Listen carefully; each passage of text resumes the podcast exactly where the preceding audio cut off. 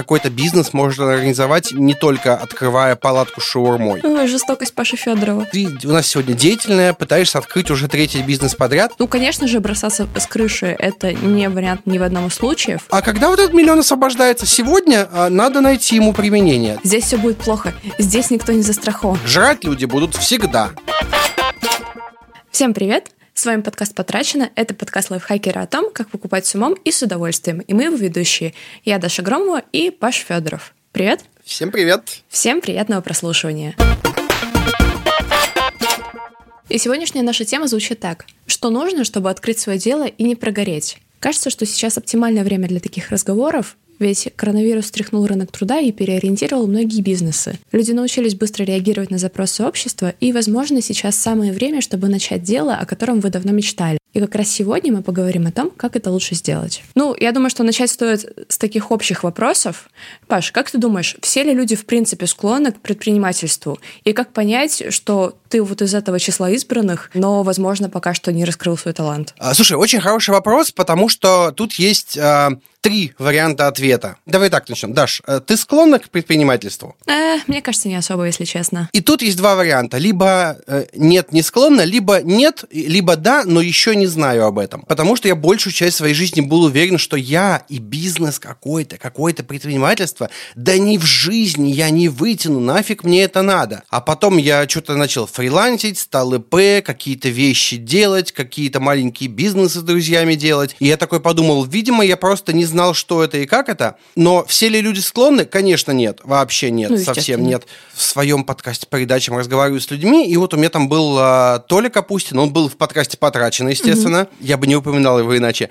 И он раз делает кучу всяких разных крутых проектов. Вот прям классных, офигенных. И я у него спрашиваю, Толя, смотри, ты вот здесь мог заработать. Почему нет? Он такой, а зачем? Ну вот мне и так хорошо. Я говорю, слушай, ну ты мог реально на этом денег поднять. Это был бы у тебя маленький бизнес, даже если одноразовый. А он мне говорит, да фиг знает, мне и так нормально. И вот, э, ну, то, Толя, конечно, скорее из тех, кто склонен, но в целом, Мгм. вот тебе пример. А, многие даже не задумываются, что какой-то бизнес можно организовать не только открывая палатку с шаурмой. Вот что. Ну, в целом, да. Я думаю, что в этом плане ты прав. Но, с другой стороны, опять же, то, о чем мы уже говорили в одном из выпусков, кажется, что не все в своей жизни стоит монетизировать, даже если это можно сделать. Какие-то штуки надо Я просто всё ещё с делать этим не для себя, согласен. для фана. Слушай, а ты говоришь, Ладно, что ты не возможно. склонна. А почему ты так думаешь? Почему, почему ты так думаешь? Я довольно-таки быстро утомляюсь, и я знаю, что мне Так. четко вот временами нужно отдыхать, и чтобы там вот хотя бы условные выходные, когда у меня нет основной работы, я могла забить на все остальное и просто как-то перезарядиться, отдохнуть. Если у тебя бизнес, то кажется, что подобный, э, про подобный отдых ты уже забываешь просто раз и навсегда, по крайней мере, в первые пару лет. По крайней мере, из Ну, того, тут что я знаю о людях, которые делают свое дело с нуля. Слушай, есть очень крутая книга, называется «Не сходите с ума по работе». Ее написали ребята, которые сделали Basecamp, которые написали книги Remote, Rework, а, и они там как раз-таки рассказывают про то, что, в общем-то, можно делать бизнес и не упарываться. Вот а, всем советую. Я, наверное, ее даже в покупочках продублирую эту мысль. Наверное, нет. И вот ты говоришь про то, что в твоем понимании э, на первых порах бизнес нужно, нужно совмещать с, с работой. Ну, вообще, в целом, чаще всего, да, это вообще безопасный способ просто делать бизнес. Можно пойти в небезопасный способ, можно все бросить и начать делать. Но тут есть риск, а, ну, сама понимаешь, какой есть риск. Ну, мне кажется, это вариант только либо смысла. если ты уже накопил довольно много денег, или если тебя настолько задолбала твоя работа, что даже неизвестность лучше, чем это. Ну, вообще, да, но при этом, ам, как бы сказать, вообще я советую, если вы хотите попробовать бизнес, а, я про это чуть позже расскажу, попробуйте начинать делать какие-то маленькие проектики, а потом превращать их в бизнес, но мы чуть дальше про это, я думаю, еще поговорим. Слушай, как думаешь, вот представим, что ты сейчас такая сидишь, у тебя полно денег, а, нет работы, ну, в смысле, тебе не нужно, Это грустно. тебе не нужно искать работу, вот у тебя все нормально, но ты, тебе нужно чем-то заняться, ты решаешь открыть свой бизнес. Какие сферы бизнеса ты будешь обходить стороной? Я думаю, что это все что угодно, на что нужно получение специальных лицензий. То есть это э, что-то связанное с э, Торговля рыбой. пищевые сферы, э, что-то, для чего тебе нужна лицензия на алкоголь, вот всякие подобные вещи. То есть это не звучит как что-то, во что ты можешь въехать вот прям в свой первый бизнес, условно говоря, и не набить себе шишек. Вот, я думаю, что что-то подобное, либо что-то требующее э, дорогостоящего оборудования. Ну, кстати, хороший поинт, что, ну, опять же, я тебе поставил условие, что у тебя есть деньги на это, ну ладно. А, про лицензии в целом я с тобой согласен, наверное. Но вот про еду не факт, потому что я сейчас подумываю о том, чтобы с товарищем немножко вложиться в направление еды, потому что оно-то кажется супер перспективным, потому что жрать люди будут всегда. Вот, ну, я бы не советовал открывать кофейни, потому что они на каждом углу. О, кстати, кстати, знаете, что хочу проговорить? А, дорогие друзья, если вы встретите а, кофематы с названием лайфхакер, знаете, эти кофематы не имеют отношения к нашему изданию. Хо, Это знала, совпадение названия. Вообще. Вау. У меня около дома есть такие. Просто, знаете, они не имеют отношения к лайфхакеру, э, к изданию. Просто вот на всякий случай. Важное предупреждение, потому что люди видят в городе эти кофематы, скидывают мне, а это ваше, это ваше. Подумалось, что вот есть канал, где можно предупредить. Ну, короче, про оборудование я бы сказал, что, скорее всего, э, я бы не стал вписываться во что-то, где нужны супер узкопрофильные специалисты. Вот что. Потому что таких ты задолбаешься искать, они стоят дорого, а еще они, скорее всего, капризные. А, вот. а вообще, в целом, вложиться mm-hmm. в какое-то оборудование, ну, нормальный вариант. Но есть, смотри, есть другая сторона медали. Я знаю ребят, я знаю людей, которые ходят и учатся бизнесу в специальных школах. И вот тут у меня прям а, диссонанс. Расскажи, пожалуйста, что думаешь? Нет, у меня отношения на самом деле 50 на 50. Я не, сама не присматривалась к подобным курсам, поэтому не уверена, о чем идет речь. Если это любая мотивационная штука, то, что э, тебе полчаса, час-полтора рассказывают, что все ты можешь, все уже в тебе, то, ну, мы уже говорили, это дичь полная, но если э, это, это какие-то мероприятия, на которых рассказывают юридические аспекты, про поиск инвесторов, про любую полезную действительно информацию, то, возможно, проще пройти такой интенсив, а не страдать и разбираться в интернете во всех этих, скажем так, во всех особенностях э, юридической системы России и пытаться понять, что актуально, что устарело, а что вообще вранье. То есть, если есть ну, деньги, да. то возможно, если это хорошие курсы, то возможно, таким образом можно быстрее получить, э, скажем так, качественные знания. Но опять же, как не зная ничего о бизнесе, понять, хороший это курс или нет? Вопрос. Короче, бизнес-школа штука такая. Если речь идет про какой-нибудь MBA, то, конечно, это в того стоит.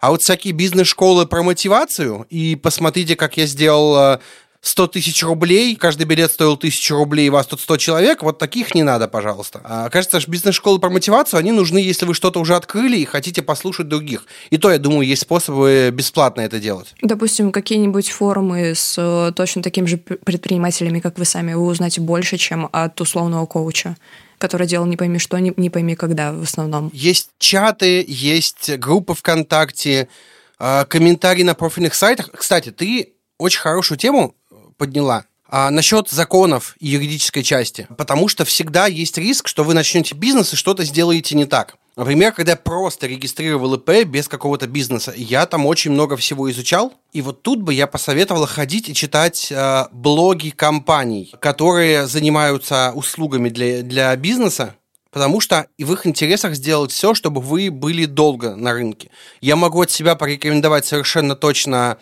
дело модуль банка, я могу посоветовать бизнес-секреты Тинькофф банка. У Контура э, в Эльбе бухгалтерии для предпринимателей очень хорошие советы есть. Может быть, что-то можно поискать в справочнике точки, тоже банк. Вот так. Э, но вообще не, по, не побойтесь заплатить юристу один разочек за консультацию, чтобы он все изучил. Я так делал, а я пришел к юристу говорю, слушай, есть вот такие проблемы, вопросы, я знаю на них ответы, но я хочу, чтобы ты мне подтвердил, так это или не так. И хорошо, что я это сделал, он мне половину подтвердил, половину разбомбил. Юристы очень хорошие люди, если вы собираетесь делать бизнес, дружите с юристами. Ну, или хотя бы заплатите за какую-то первичную консультацию, чтобы э, упростить себе жизнь в самом начале. Я вообще хотел сказать, что в российском государстве любому человеку нужно иметь знакомого юриста. Ну, в целом. Паш, вот смотри, допустим, человек хочет делать бизнес, хочет делать бабки, но пока не определился, делать что-то онлайн или офлайн. Что делать в такой ситуации? В какую сторону лучше смотреть? Что будет популярно именно онлайн, что, скорее всего, стоит пускать только в офлайн? Слушай, я думаю, если бы я знал ответ на этот вопрос, то, скорее всего, я бы где-то с Джеффом Безосом сейчас э, пил кофеек. А, я, к сожалению, не знаю, ну и так как я работаю в интернете, естественно, все, что я делаю, оно с упором на онлайн. Угу. Ну, это вполне разумно. Мне кажется, нужно смотреть, где у тебя есть компетенция. А вот ты бы как выбирала? Ну, слушай, учитывая, что сейчас вот эта вот вся корона-история и очень многие вещи передвинулись в онлайн, то, наверное, я бы смотрела на варианты объединения. То есть сейчас мало кто может э, просто так спокойно сходить в магазин, и если у него есть такая опция, он скорее закажет. Можно посмотреть, что еще можно привозить людям на дом, что им сейчас не могут привезти, вот, допустим, у себя в Новгороде. Явно не всего доставки есть. Может быть, посмотреть в эту сторону. То да. есть такое, что-то, что физическое, но при этом с онлайн-дистрибуцией. М, интересно. Интересная мысль. Прям хорошая. На самом деле не обязательно онлайн-дистрибуцию делать. Ты говоришь про просто службу логистики. Например, у меня недалеко от дома есть шаверма. Они сделали доставку, и доставка делалась по телефону заказывалась ты им звонил, говорил, доставьте мне, пожалуйста. Они такие, окей, вот такая сумма. Переводишь по номеру телефона на карту Сбера, и они к тебе приезжают через 40 э, минут, хотя вот ты буквально из окошка их видишь, и до них э, напрямую 50 метров.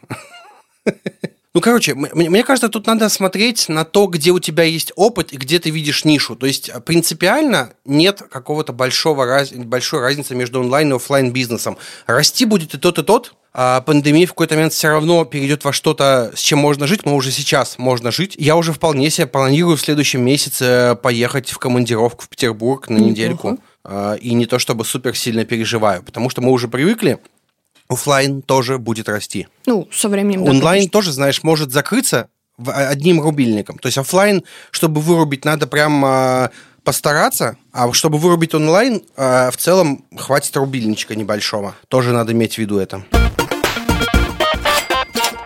На грустной ноте, но давай э, моделировать ситуации. Давай думать. Я заставлю тебя сейчас рассуждать вслух.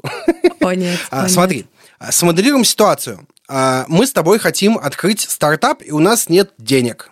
Вот мы с тобой работаем как наемные работники, нам это надоело, мечтаем о собственном бизнесе. Но накоплений для стартапа еще нет. Как нам встать на этот путь к мечте? Вот ты с чего начала? начала? Села бы копить деньги на стартовый капитал или придумала сначала идею? Я бы, скорее всего, начала с идеи, просто потому что, скорее всего, когда ты разрабатываешь идею, у тебя появятся э, какие-то наметки, что в этом направлении ты можешь сделать без стартового капитала или хотя бы с минимальным и попробовать начать заняться этим сначала. И таким образом, во-первых, проверить, можешь ли ты вообще, в принципе, в бизнес, и поднакопить как раз-таки этот стартовый капитал. Я, на самом деле, был в обеих ситуациях. Тем, чем я сейчас занимаюсь, появилось из идеи, но при этом я был в ситуации, когда у меня подкопилось какое-то количество денег, и мы с друзьями такие, окей, у нас есть немножко денег, какой бизнес мы можем открыть? И вот та самая история про бизнес по продаже футболок и кружек, она так и появилась. Мы буквально сидели искали бизнес-идеи, на которые нам хватит денег. У нас было два финальных варианта. Магазин продажи кружек футболок, ну, то есть печатать самим mm-hmm. все, либо открывать шаверму. А, но в конечном счете мы решили, что мы обожремся этой шавермой и будем слишком, слишком жирными.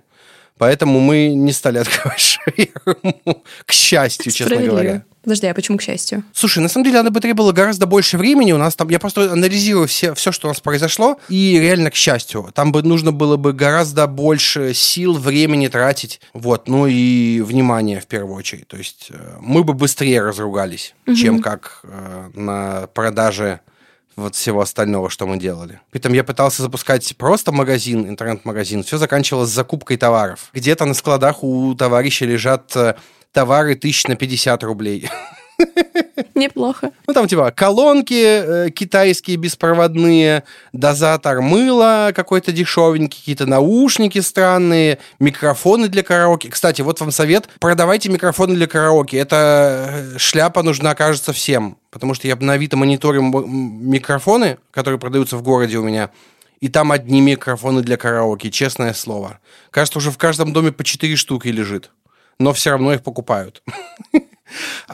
Слушай, давай попробуем немножко посчитать и подумать, какие э, суммы расходов э, и что в смету вообще нужно закладывать на, в разных типах бизнеса. Угу. Давай прикинем гипотетические ситуации. Ну, как гипотетические ситуации? В одном случае не гипотетические, а в основном гипотетические. Смотри, пример один. Ага. А, открываем интернет-магазин. Что надо заложить? Ну, смотри, в первую очередь это, конечно же, аренда склада. Скорее всего, с каким-то оборудованием, хотя бы какая-то погрузочная техника Если это... А у тебя нормальные такие масштабы-то, честно говоря. Ну, в смысле, но это же не будет в какой-то подсобке у тебя дома лежать. Все равно нужно помещение под хранение. Ну, зависит от размера интернет-магазина, на самом деле, и от предполагаемых объемов. Потому что стартовать-то можно вообще в целом из дома. Ну, и кладовкой, да, честно можно говоря. вообще, в принципе, выступать как посредник. Ну да, я бы сказал, что нужно начать с поиска поставщиков, честно говоря, где все это будете затаривать. Потому что, ну, не на Алиэкспрессе же вы будете все покупать.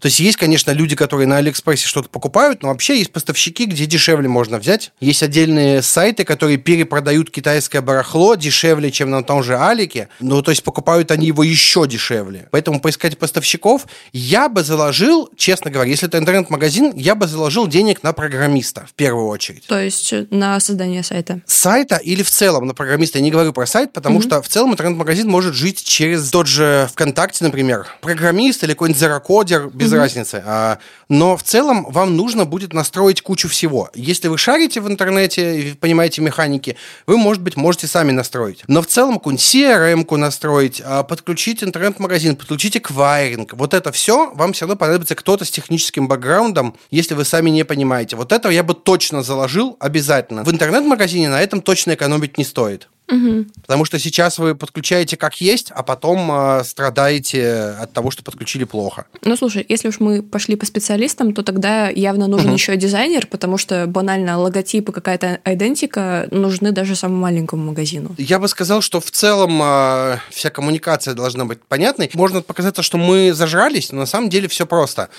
А если вы не вкладываетесь во внешний вид, то вам будет тяжелее продаться, потому что вы явно, если у вас маленький интернет-магазин, вы явно захотите попробовать попробовать э, продаваться через соцсети, а там, если вы не выделяетесь визуально, ну, ничего хорошего у вас не выйдет. Так что да, соглашусь, пожалуй. ПО какое-то особое, наверное, может понадобиться. CRM какая-нибудь, явно. Если вы хотите торговать не пятью товарами в месяц, а больше вам явно надо будет учитывать складские остатки, э, вот это все. Ну, слушай, это еще бухгалтерия, значит, 1С. 1С это же да, платная да, история. Да. 1С не обязательно 1С, в зависимости от того, какая система налогообложения. Если ты предприниматель на упрощенке, тебе хватит Эльбы, которая mm-hmm. в первый год э, жизни ИП вообще бесплатная на год. Потом 10 тысяч, что ли, я не помню. 12-15, я фиг а, знает. Ну, я в целом не так лет. много, но закладывать все равно нужно. Да, да, да, да, да. Но там все равно нужна какая-то интеграция с э, складскими остатками и прочим. Короче, я советую прям очень сильно изучить и не продолбаться на этапе программного обеспечения. Потому что, казалось бы, если вы просто делаете магазин, вы закупаете, где-то храните, а потом а, есть вам счастье. Но не все так просто. Если обороты большие, то, наверное, надо прям отдельно заложить разработчик, который всем этим разберет. Интернет-магазин такая штука, где кажется, будто тебе на старте не особо чего и надо. Все не визуально. А вот давай смотри, давай другой пример. Допустим, ты решила, Даш, открыть э, кабинет массажа. Что тебе понадобится по деньгам и сметам? Если мы предполагаем, что это не кабинет, который будет стоять у меня дома и куда просто будут приходить люди, что, кстати, вполне себе возможно вот как раз-таки на первой стадии привлечения средств, то есть э, зарегистрироваться как э, ИП и просто принимать, скажем так, клиентов у себя на дому. Себестоимость минимальная, деньги идут. А за это не штрафанут, мне интересно? Ну, то есть нет ли какого-то ограничения для массажных салонов? Я понимаю, что все так делают, нет, я же говорю, именно оформиться официально и платить с этого налоги. Не, я понимаю, я имею в виду, что дома, дома, дома такие услуги оказывать. А-а-а. Вполне возможно, что это нелегально, поэтому я бы тоже проконсультировался с юристом, честно говоря. Ну, кстати, да. То есть выход-то хороший, юрист как многие всегда делают. нужен. Да, юрист, юрист всегда нужен. Такая. Если же мы говорим уже непосредственно про кабинет, то, естественно, вам нужен сам кабинет, то есть это аренда помещения. А, хорошо, если это какое-то уже оборудованное место, которое использовалось по такому же назначению. Если нет, то вам нужно вкладываться в его ремонт, переоборудование под ваши нужды. Банально закупить кушетки, или, может быть, кушетку, если вы только начинаете и решаете начать с малого. Угу. Всякие расходники вроде масел, тальков, что я не особо уверена, что используют, но тем не менее. Скорее всего, это зарплата сотрудникам, если вы не планируете работать в одиночку. Это, скорее всего, какая-то тоже бухгалтерия, которую нужно вести. Человек, который должен стоять на кассе и, собственно, встречать посетителей. Опять же, это все может быть один человек, если бизнес очень маленький. Форма какая-нибудь? Ну да, какая-нибудь явно нужна специальная одежда. Ну, она специальная да. не потому, что она вот такая идеальная одежда для массажа, а просто чтобы была другая, которую удобно стирать, рабочая. Да, что еще? Наверное, я, честно говоря, даже вроде медицинского халата. Ну да, да. На самом деле для массажа может понадобиться куча всякого разного, а, и какое-то оборудование все равно может понадобиться. Я бы закупил одноразовых э, масок, перчаток, э, антисептиков, потому что не забывайте про коронавирус. Ну да, это все в расходнике. Да, да, да, да, да. Ну и, может быть, шприцов бы закупил, чтобы колоть непослушных детей. Ну, на самом деле, на самом деле, я просто записывался на массаж, и мне уколы делали, поэтому э, я, конечно, сам покупал, но в целом просто подумалось об этом. Слушай, еще я часто видела во всяких салонах красоты стоят вот эти ультрафиолетовые лампы, про которые ты говорил угу. чтобы обеззараживать помещение время от времени. Кажется, во время короны это как раз-таки а, очень важная тема. Плюс, кстати, полотенце. Потому что человек встал, и что ему делать с этим всем? Что на него намазали, налили.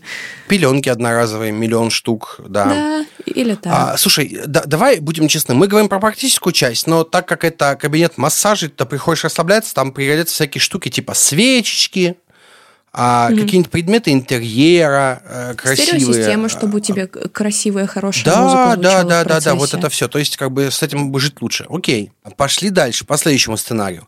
Допустим, Даш, ты хочешь открыть другой бизнес. Вот ты у нас сегодня деятельная, пытаешься открыть уже третий бизнес подряд. Теперь ты хочешь открыть... Э, Удивительно. Открыть э, в торговом центре, в самом популярном торговом центре Ярославля, ты хочешь открыть точку по починке гаджетов. Там будут чинить ноутбуки, смартфоны, умные часы. Что тебе для этого понадобится? И кажется, что я уже третья такая умная в этом торговом центре, если я верно помню. Э, ну и что? Э, не в укор никому, но опять же, это аренда места. Причем место должно быть проходным, это важно. Место, вот тут место должно быть проходным. Да. А, потому что, ну, как бы, куда люди пойдут, вряд ли они... Ну, тут непонятно. Всегда есть вариант, что прямо на месте кто-то уронит телефон и придет тебе его чинить. Поэтому аренда будет стоить дороже, чем массажный кабинет. Ну, слушай, еще есть всегда такая история, что э, в торговый центр недалеко от дома ты же наверняка довольно-таки часто ходишь. И вот когда ты ходишь, тебе и примелькался этот ларечек, где ремонтируют телефоны. И вот ты на улице в 100 метрах от дома разбил телефон и такой, о, а там же в ТЦ ремонтировали, пойду туда. То есть э, ты таким образом еще и навязываешь свою услугу, потому что мелькает постоянно на глазах твой ларек, условно. Это опять да, же нас хорошо. возвращает к тому, что нужна идентика, нужно, чтобы у вас был какой-то логотип или оформление, которое реально запомнится, потому что в таких вещах реально нужно мозолить людям глаза, чтобы они про вас знали, потому что да. таких вещей много. А еще вам явно понадобится оборудование в том плане, что куча, миллион всяких разных отверток и прочих штук э, Конечно. для вскрытия. Там они специфические, они не очень дорогие, но они все равно вам понадобятся. Ну, не очень дорогие бытового формата, но, э, скорее всего, на, господи, на профессиональном уровне вам понадобятся вещи получше, поэтому это тоже надо mm-hmm. заложить, а еще лучше иметь такие штуки с запасом, то есть два комплекта, например, mm-hmm. потому что вдруг сломается, потеряется mm-hmm. что-то еще. А, всякие присоски для вскрытия. Плюс вам понадобятся детали запасные. Условно говоря, если к вам пришел человек поменять батарейку в телефоне, а у вас нет запасной батарейки, ну, как бы он у вас не останется. А толку того, что вы просто вскроете, посмотрите, скажете, ну, нужно заказать батарейку, ждать два месяца. А, поэтому вот это надо посчитать, какие-то расходники. Я знаю, что некоторые штуки по починке гаджетов берут, э, выкупают э, всякие телефоны, например, битые телефоны, и просто на запчасти их разбирают, чтобы у них были запасные. То есть у кого-то там накернулась батарея, они купили, сняли оттуда экран, кнопку, э, когда были кнопки, вот, вот это все. Камеру, я, говоря. Я, да. я лично, когда расфигачил смартфон в Питере, я в ночи ездил куда-то, непонятно куда менять, и прям при мне вскрывали один такой донорский iPhone и ставили мне оттуда стекло. Слушай, во всех таких, ну, не назвать, наверное, салоном, но во всех таких э, закутках все время тебе продают какие-то сопутствующие штуки, вроде угу. стекол, чтобы ты не разгрохал только что помененный экран, э, чехольчики новые прикольные. Бэушные смартфоны. Клавиатура для планшетов. Да, бэушные смартфоны, кстати. Вот на всю эту периферию тоже нужны деньги, чтобы ее заказать, чтобы красиво все это вывесить, и вы не сидели в пустой стеклянной будке, где на витрине нет ничего. Потому что вы же не будете выставлять свои инструменты в витрину. Вам нужно что-то другое. Вот, так что еще такая штука нужна. Плюс, кстати, э, нужно какое-то кассовое оборудование, банально терминал для оплаты карты, потому что всем удобнее платить да. картой, и многие не любят переводить э, по номеру телефона, потому что они считают, что это ну, что-то нечисто здесь, короче. И, как правило, так и Ну есть да. на самом деле. Все, Даша у нас слишком деятельная сегодня была. Давайте теперь представим, что я решил открыть косметический кабинет, где будут делать ноготочки, а, мужской маникюр, вся фигня. А, Кажется, что история та же, что и про массаж, обстановка, расходники, но а, в этом случае, возможно, с массажем тоже, но в случае с косметическим кабинетом совершенно точно нужно учесть, что вам придут проверять МЧСники и э, СЭС. Вот это надо прям учесть, э, учесть их требования, предусмотреть всякие входы-выходы, так что имейте в виду. А вообще, вообще, в целом, я хочу сказать, что есть некоторые вещи, которые забывают. И вот что забывают. Э, Главное, что забывают люди – налоги. Серьезно, вы платите налоги. Вот вам заплатили 100 рублей, если вы ИП на упрощенке, то вы заработали, по сути, 90 рублей. А 6% ушло в налоги, еще 4% в какой-нибудь эквайринг, например, и какое-нибудь обслуживание. Поэтому всегда за- закладывайте налоги, не тратьте их, э, потому что я знаю ребят, которые а, деньги с налога, на налоги не откладывают, потом такие, пришел конец года, такие, мне нужно заплатить 50 тысяч налогов, где мне их взять? Чуваки, ну просто можно откладывать на налоги сразу. Я всегда все деньги, которые мне приходят, высчитываю сумму налога и оставляю. Ну, мне Эльба все считает сама, там написано, сколько надо налоги оставить, поэтому я оставляю. И все нормально работает. Вот прям советую. Ну, ну смотри, и все еще нужно какой-то резервный фонд на первое время, когда ты будешь тратить на рекламу и на развитие больше, чем ты будешь зарабатывать, чтобы э, не было такого, что у тебя бизнес просу- просуществовал три месяца, а ты не рассчитал, что он не будет прибыльным первое время и разорился. Мгм. Кстати, про деньги. Как ты думаешь, как лучше вообще накопить деньги на стартап?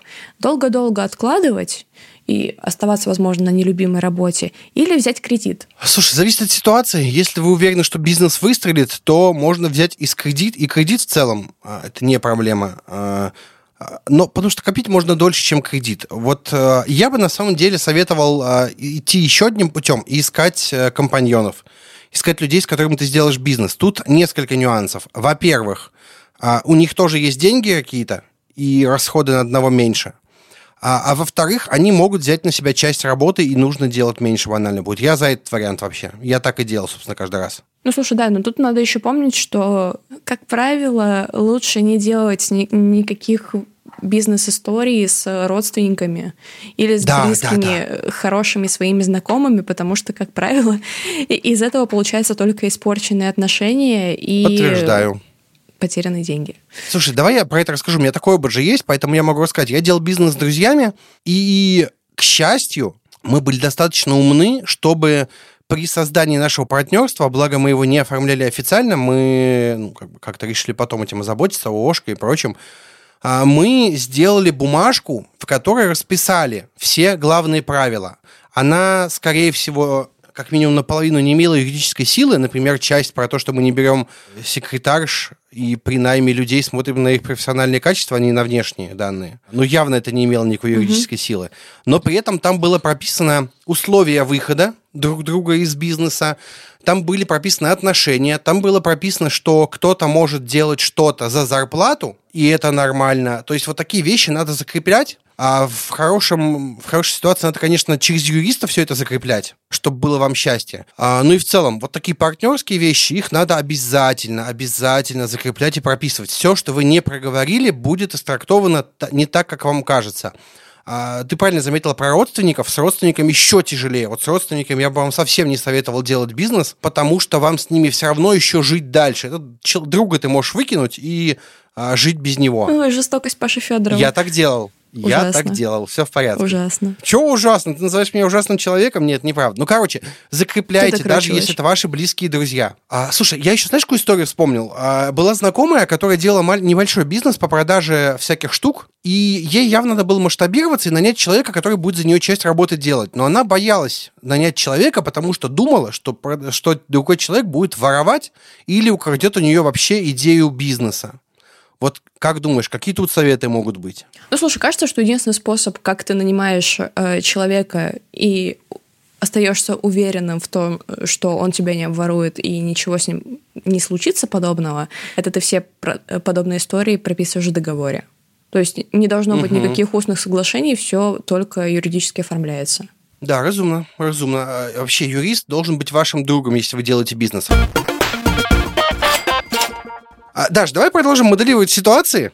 А, Мне очень нравится моделировать на тебя ситуации всякие разные.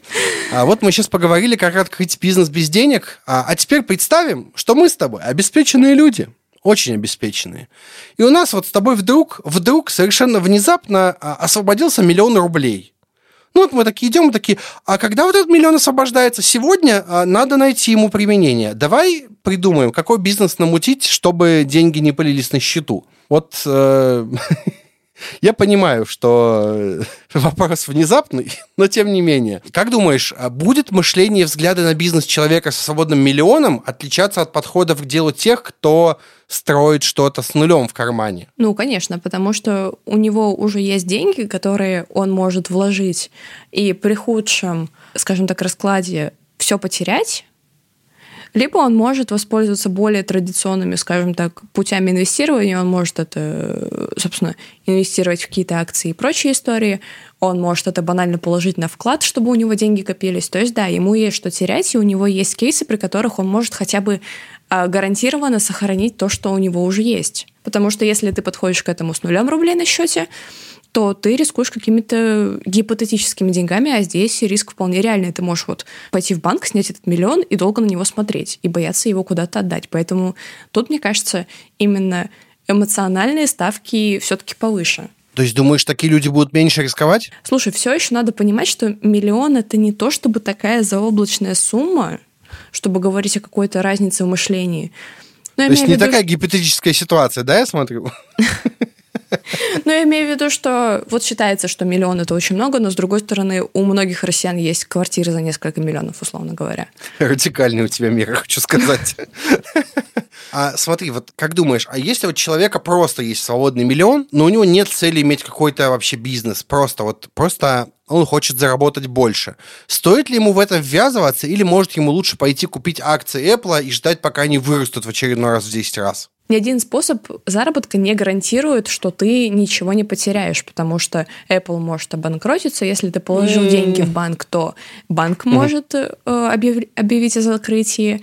Рубль может рухнуть, и все, что у тебя в этой валюте, э, рухнет вместе с ним. Что угодно может произойти, поэтому кажется, что нет единого способа не облажаться. А, Окей, а что скажешь насчет покупки готового бизнеса? На Авито часто продают готовый бизнес. У меня знакомый продавал готовый бизнес на Авито, например. Вот ты бы купила такой? Если честно, нет, потому что вряд ли тебе кто-то честно э, расскажет все негативные стороны того, что он продает, потому что ему нужно продать свой бизнес. Я бы в такой ситуации все-таки смотрела в сторону, например, франшиз, когда ты, ты по сути создаешь с нуля, но уже с определенными гайдлайнами. Как правило, если это какая-то адекватная франшиза, то тебе помогут найти помещение, тебе помогут набрать и обучить персонал, тебе помогут закупить оборудование и всякие такие вещи. То есть э, это технически тоже не с нуля, но при этом без каких-то рисков, что а, за этим бизнесом уже тянется какая-то негативная история. Слушай, я бы, может быть, готовый бизнес все-таки прикупил бы, только надо посмотреть. э, всякие разные штуки. Например, какую-нибудь шаверму, э, ну, в смысле, не, не, не одну шаверму, а в смысле производства шавермы. Есть миллион, пошел, Ну, купил шаверму на миллион. Я бы, может быть, купил бы, но единственное, я бы точно переименовывался и э, пересматривал подход меню и прочее. Вот что. Извини, пожалуйста, что перебил. Не- Нет, ну смотри, это все, конечно, очень хорошо, но если ты не знаешь, что там, э, допустим, в прошлом году кто-то съел шаверму, отравился, умер, и об этом знает весь район, то, скорее всего, даже ребрендинг не поможет, если это, это опять шаверма на том же месте. И ты не будешь понимать, почему к тебе люди не идут, если ты делаешь классно, и ты делаешь, что, по сути, э, что-то свое, пусть и на старом месте. То есть от такого тоже никто не застрахован. Я, я не знаю, я почему-то в этот выпуск дико негативная. Здесь все будет плохо. Здесь никто не застрахован. А смотри, э, продолжаем про бизнес с миллионом, как об- типичная для нас с тобой ситуация. Каждый день обсуждаем ее. Ну, конечно. А, а что насчет варианта стать инвестором и поддержать э, другую компанию и немножко денег в нее вложить, выкупить долю? Как думаешь, какие риски и бонусы есть? У меня есть ответ, но я хочу сначала послушать, что ты думаешь, а потом я еще раз вспомню печальную историю, как я был инвестором. Риски, конечно же, очевидны, потому что, насколько я знаю, в договоре прописывается, что если бизнес прогорел, то инвестору ничего не возвращается. Ну, это такая стандартная история. Но в то же время, если ты веришь в то, что вот этот проект взлетит, и у тебя есть какое-то взаимопонимание с создателями стартапа, что, допустим, проект нужно будет развивать, поддерживать, улучшать, и как бы он будет приносить все больше, больше, больше денег. Или вы решили, что ваша цель — это вот создать проект и через э, условные пять лет перепродать его в разы дороже. Деньги попилить, и все счастливы. Если вот такое понимание есть, если есть уверенность, что проект действительно полезный, важный, нужный, то кажется, что почему бы нет. Я от себя добавлю ровно одну мысль, которая уже сегодня звучала много раз. Но, ребята, если вы хотите стать инвестором, даже с маленькими суммами, то есть даже если идет не по миллион, а про 50 тысяч рублей, подписывайте всегда документы даже если это небольшие деньги, даже если это 10 тысяч рублей, подписывайте документы, иначе у вас тоже будет э, депозит на 50 тысяч рублей в магазине комиксов, как у меня. Давай, наверное, подведить итог. Мы проговорили довольно много всяких разных вещей. Итак, давай подведить итог. О чем нужно позаботиться, чтобы успешно открыть бизнес и не прогореть в первые полгода? Давай прям по, по кусочкам, что надо знать? Ну, кажется, мы уже выяснили, что юрист лучший друг начинающего предпринимателя, и да. без консультации, наверное, лучше ничего в принципе не начинать. И еще мы выяснили, что налоги. Всегда считайте налоги, откладывайте деньги на налоги, иначе вы летите в трубу. Это ближайший способ попасть в кассовый разрыв, честно говоря, мне кажется. Я, может быть, я не знаю все до конца, что такое кассовый разрыв, но по ощущениям mm. это именно так. Нужно всегда считать бюджет проекта. Просчитывайте все эти вещи, э, включая налоги, включая какой-то резерв на первые месяцы вашей деятельности, чтобы какие-то траты не были сюрпризом. И фиксируйте все договоренности. Даже с друзьями, даже с родственниками. Вспомните совет номер один, заведите э, карманного юриста, чтобы он вам все согласовывал и ничего не делайте без письменной договоренности. Даже не заверенный юристом, просто документ, которым вы подписались, это уже лучше, чем ничего. Это уже может быть э, доказательством в суде, поэтому вот такие дела. Ну и, кстати, 300 раз подумайте, прежде чем начать работать с родственниками или с близкими друзьями, которых вы бы не хотели в случае чего потерять. Даш, ты сегодня негативно настроена? Давай завершать на твоей любимой сегодняшней ноте. А если бизнес прогорел, и деньги с ним все до последней копейки, что делать? Как быть? Ну, по крайней мере, радоваться, что вы не ушли в минус потому что кажется, что намного-намного страшнее, если бизнес накрылся медным тазом, а у вас огромные кредиты. Ну, конечно же, бросаться с крыши — это не вариант ни в одном из случаев. И кажется, что если нет никакой абсолютно возможности возродить как-то, попытаться э, ребрендить э, ваш проект, то, наверное, иногда хороший вариант — это вернуться на работу на дядю — отдохнуть, оценить вообще по результатам этого опыта, ваш ли это бизнес, если да, то как только вы чуть-чуть подзаработали снова, то с новыми силами ринуться, конечно же, почему нет. Кажется, что после неудачи не самая лучшая идея брать кредит на то, чтобы делать что-то новое. Кажется, тут нужно все-таки отрефлексировать, что произошло и почему. Да, я бы добавил, что, ребят, бизнес штука рискованная. Она не гарантирует ничего, Поэтому будьте морально готовы. И, конечно, Даша права, не надо прыгать с крыши, не надо топиться в ванной, не надо бросаться под машину, особенно бросаться под машину, потому что если вы бросаетесь под машину, вас сбивает водитель, ему сидеть еще, нафига ему эти проблемы, подумайте о других людях. Поэтому просто рефлексируйте, Даша правильно сказала все, и продумайте, найдите свои ошибки, чтобы в будущем, потому что вы явно будете делать еще одну попытку, не повторить этих ошибок. Вот такие дела. Ну что, пойдем к нашему любимому? Покупочки. Покупочки, покупочки. Итак, с вами наша любимая рубрика «Покупочки». И в ней мы с Дашей делимся нашими лучшими покупками за последнее время. Это может быть что угодно, вообще что угодно. Даш, начинай. Ой, слушай, ну вот после такой, ну, невозвышенной, что ли, но серьезной темы, а, у меня абсолютно дурацкая рекомендация, которая меня радует просто невероятно. Я купила в Икее идиотской формы формочки для льда. Звездочки. Да, это морские звезды, но я их почему-то называю уродливыми сюрикенами, но неважно. Эта штука мне доставляет столько радости. Ну, прикиньте, вы делаете себе утром кофе и кидаете в него не обычные кубики льда, а какие-то прикольные странные звездочки. Это прям очень радует, и я знаю, что на Алике есть, есть еще истории самой разной формы, там вплоть до того, что э, огромные, можно замораживать огромные куски льда в виде головы Дарт Вейдера, черепов, просто на что хватит вашей фантазии. И это такая милая тема, и это так просто, это так дешево, я не знаю. И я считаю, что всем нужны милые и нелепые формочки для льда. Я оставлю ссылку на свое в описании, и вам того же желаю. Так, ладно, Паш, а что у тебя? Я в начале выпуска говорил про книжку, прям очень советую, называется «Не сходите с ума по работе». Она одна так, с таким названием, не ошибетесь. Авторы два чувака с нерусскими именами, они из США, естественно. А, я не помню имен, к сожалению, но найдете. А, очень классная. Я вначале из-за нее немножко злился, думал, ребята, а как же доделать дела? А потом такой подумал, такой, думаю, да, классный вывод, э, можно, оказывается, не зомбить работу.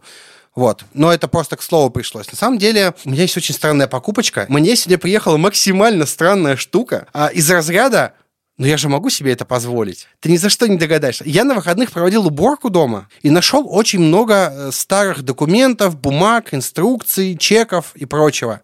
Я пошел и заказал себе на Озоне шредер. Он стоит 2000 рублей, в него влезает до 7 листов, а 4 я его еще не пробовал на самом деле. А, я не успел. Но я подумал, блин, ну я же могу себе позволить купить себе шредер. Он мне нафиг не нужен. Но это такая покупка, что я даже попробую разочек, и я получу кучу удовольствия от этого. Самое смешное, что жена меня поддержала. Она такая, да, да, да, покупаем, срочно, срочно, заказывай. Не, ну ты чего, это такой же кайф и такой же бесполезный кайф, как, я не знаю, автоматические точилки карандашей. Вот абсолютно бесполезно, да. Но так клево. Такой да, кайф. да, да. Короче, теперь знаю, у меня ты, есть ты шредер. заплатил за опыт, это хорошая история. Я еще не пробовал, может быть, он фиговый какой-то. Я, я, я попробую, если он нормальный, то ссылка будет в описании. Если в описании не будет ссылки, значит, это плохой шредер, вот и все. А, если следующий выпуск не выйдет, значит, я шредерю все в своем доме. Возможно, меня затянет. Котов оставь в покое. Они не влезут, я проверил. Спасибо, ребят, что слушали нас. А, напомним, напомним, что у нас вообще-то в Телеграме есть чат. Вообще-то он называется «Подкасты лайфхакера». Прям вводите в поиск в Телеграме подкаста лайфхакера, там а, чат про все подкасты лайфхакера. Короче, там есть все про наши все, про все наши подкасты, про подкаст лайфхакера, про кто бы говорил, естественно, про потрачено. Приходите, про все остальные подкасты тоже есть. Приходите, слушайте, присоединяйтесь, зовите друзей.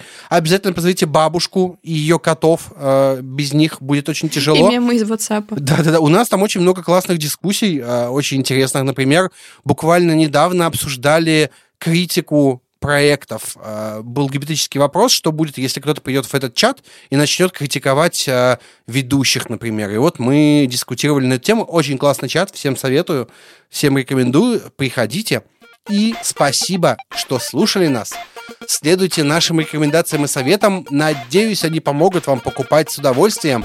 Обязательно слушайте нас на всех удобных платформах. Комментируйте, ставьте лайки, звездочки. Все, всем пока, Даш, пока. Пока-пока.